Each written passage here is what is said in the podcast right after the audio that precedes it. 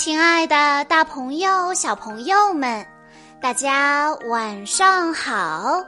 欢迎收听今天的晚安故事盒子，我是你们的好朋友小鹿姐姐。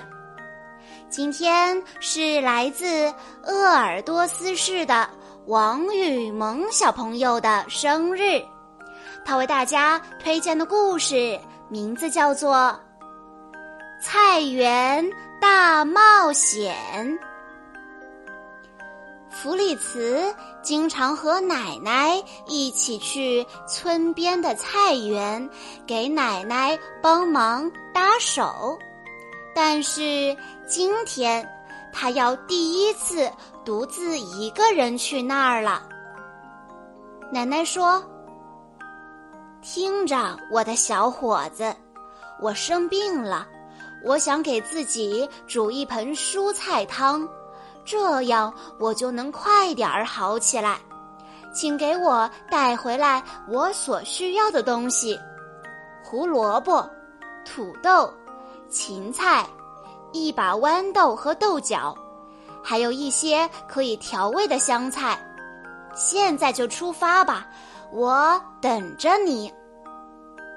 弗里茨兴奋极了。好啊，没有比这更容易的了。奶奶大声的叮嘱道：“照顾好你自己。”但是弗里茨已经跑远了。弗里茨一溜小跑来到了菜园，几乎都快喘不过气来了。可是，他惊呆了。因为菜园里的蔬菜已经完全变样了，它们长大了。呃，哪个是胡萝卜，哪个又是土豆呢？他自言自语的嘟囔道：“芹菜，芹菜在哪儿呢？香菜又在哪儿呢？”弗里茨完全认不出来，他失望极了。突然，耳边响起了一个温柔的声音：“你在这儿干什么呢？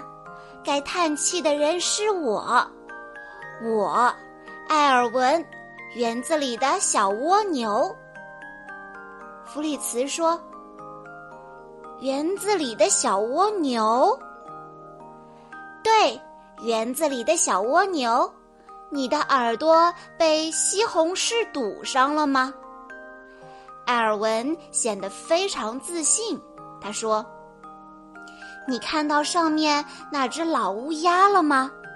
它蹲在树枝上，等待时机，想要抓我呢。”弗里茨抬头看了看乌鸦。“啊，我对你的老乌鸦完全不感兴趣。我奶奶生病了，着急需要一些蔬菜来做汤喝。”喝了汤之后，他就能重新恢复健康了。弗里茨坐在小土丘上，这个小土丘是鼹鼠挖洞掘出的土堆起来的。但是我根本认不出菜园里的蔬菜了。说着说着，弗里茨就伤心的哭了起来。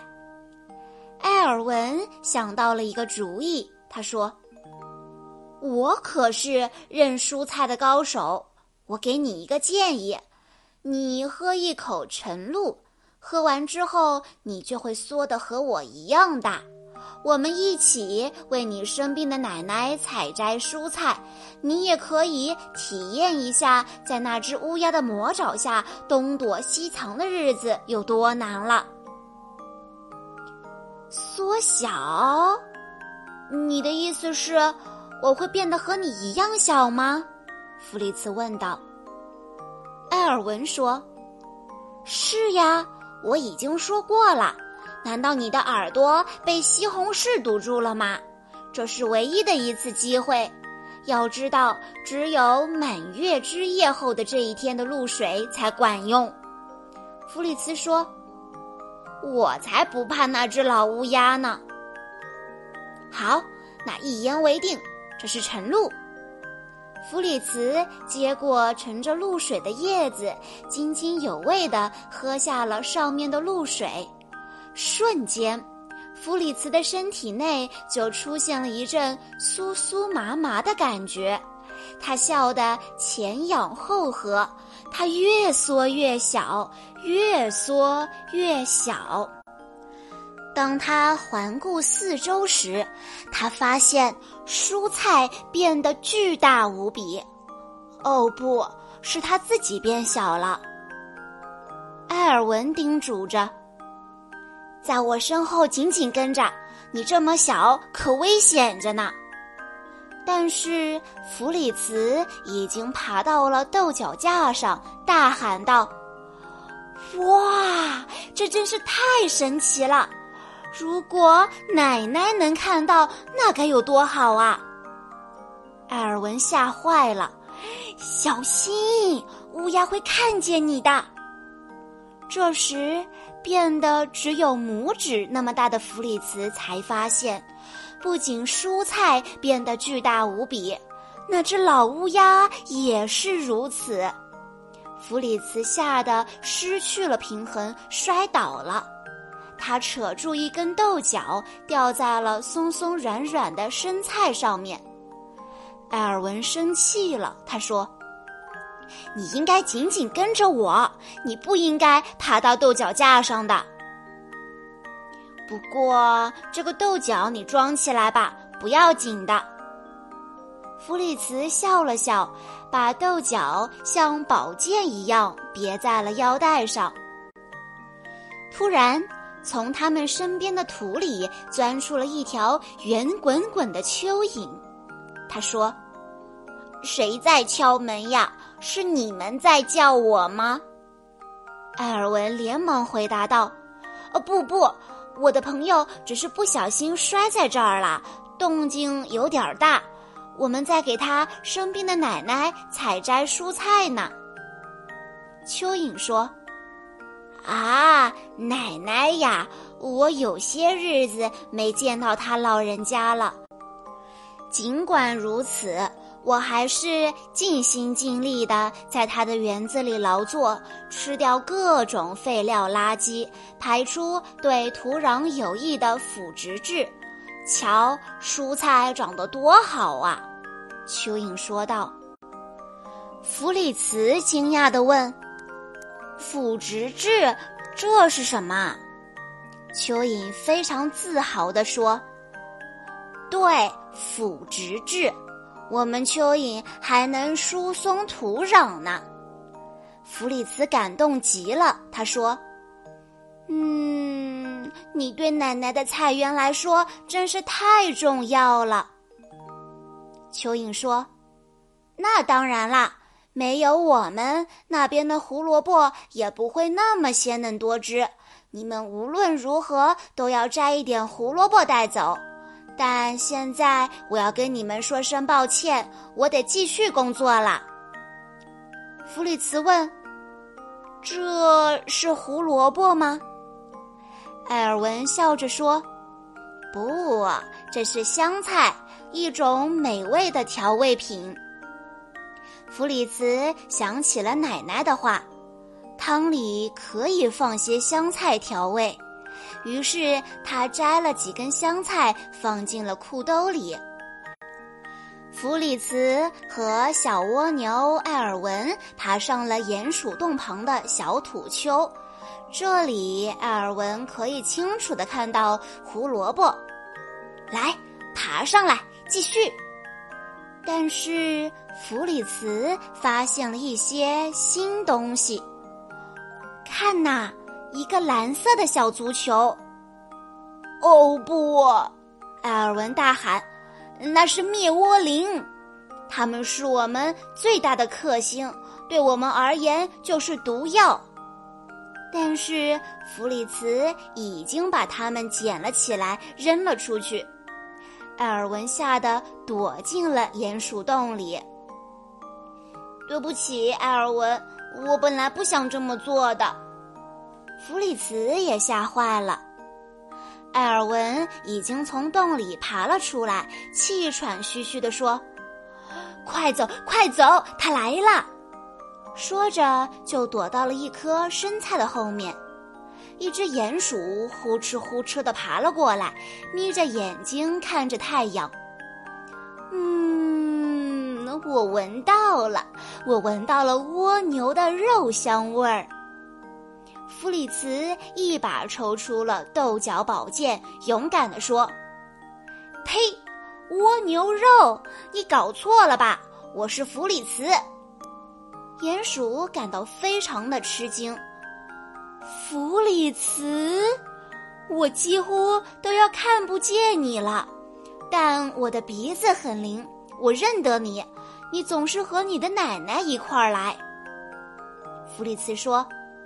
没错，但是今天我是一个人来的，我来摘一些菜去做蔬菜汤。鼹鼠说：“哦，这样啊。蔬菜的话，我这边有土豆，它们就在我身旁的地里。如果你愿意，我指给你看，你可以带一些回去。”弗里茨兴奋极了，说：“对，我就需要土豆呢。”鼹鼠钻进了洞里，弗里茨勇敢地跟在他后面爬了进去。走进了洞口，先是一段垂直向下的路，然后右转，接着左转。弗里茨紧紧地跟在鼹鼠身后，在狭小的鼹鼠世界里爬上爬下。过了一会儿，鼹鼠说。应该就在这儿了，我已经闻到土豆的味道了。弗里茨说：“嗯，我只能靠感觉了。这下面漆黑一片。”鼹鼠喘着粗气说道：“好，那就开始吧，把它们扔上去。”看到土豆一个接一个从洞里飞出来。躲在生菜后面的艾尔文完全惊呆了。最后，弗里茨也从洞里爬了出来。你真是太勇敢了！你居然不害怕鼹鼠，不害怕蚯蚓，也不害怕老乌鸦。艾尔文抬头看了看树枝，小声地说。现在我们已经有一大堆土豆了，接下来我们来拔胡萝卜吧。那儿，你身后就是胡萝卜。弗里茨转过身来说：“嗯，这看起来和香菜一样啊。”他完全混乱了。胡萝卜明明是橙色的，长长的。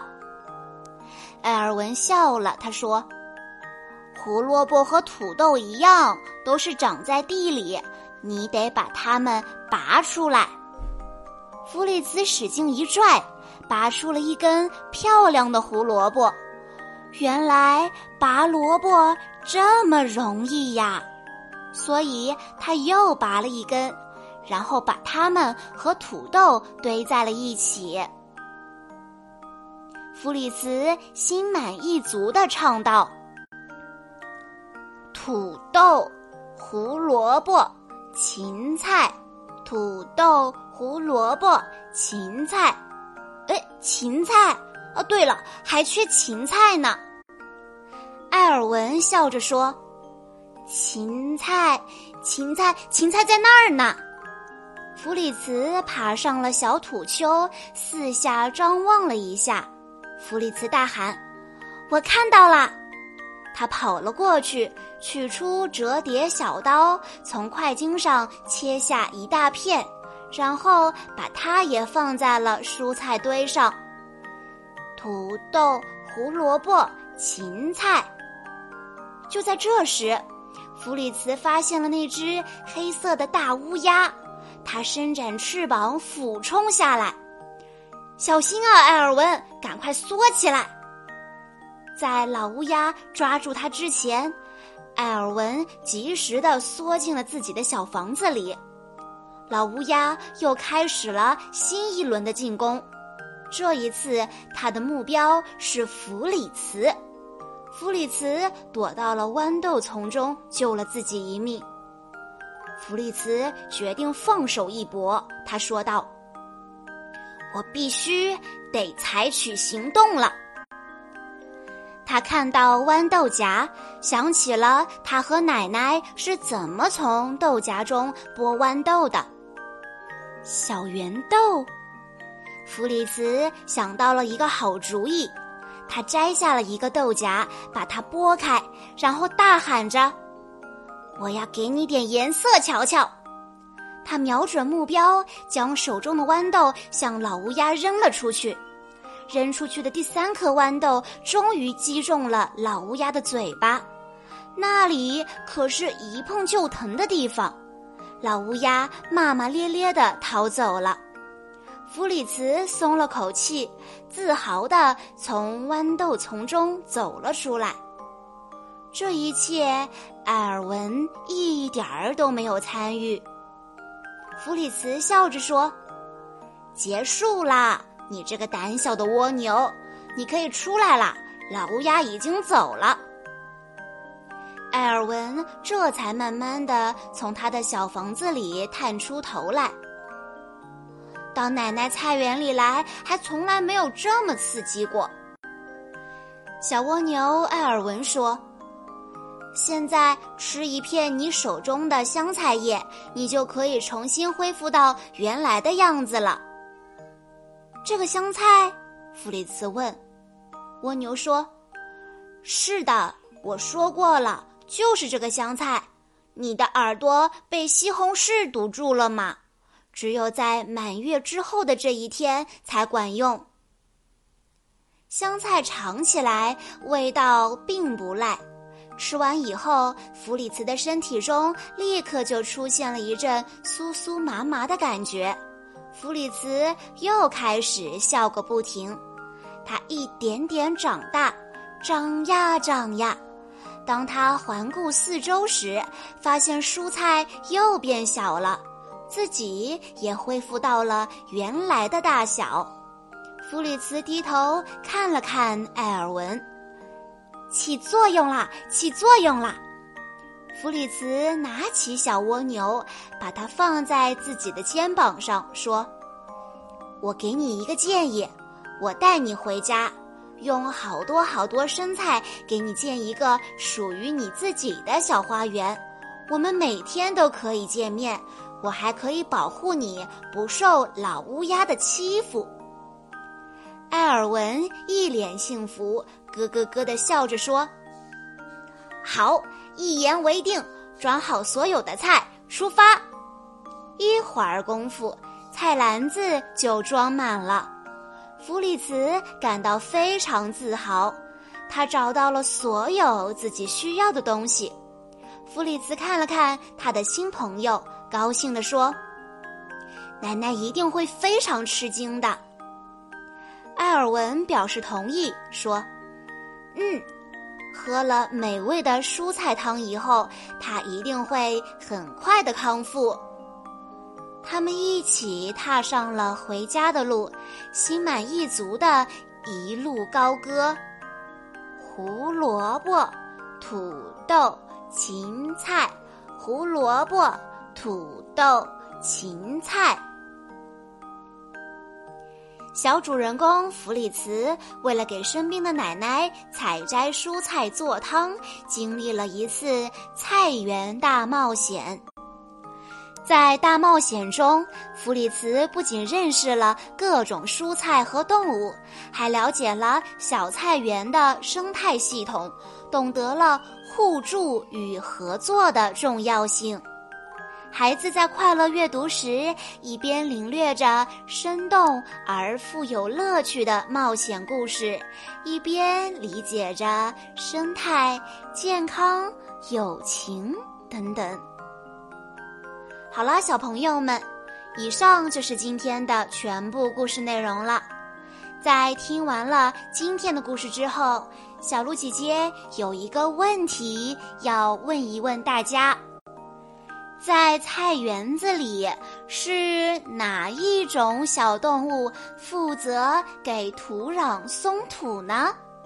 如果你知道答案的话，欢迎你在下方的评论区留言告诉小鹿姐姐。在故事的最后，王雨萌小朋友的爸爸妈妈想对他说：“亲爱的萌宝贝，祝你五岁生日快乐！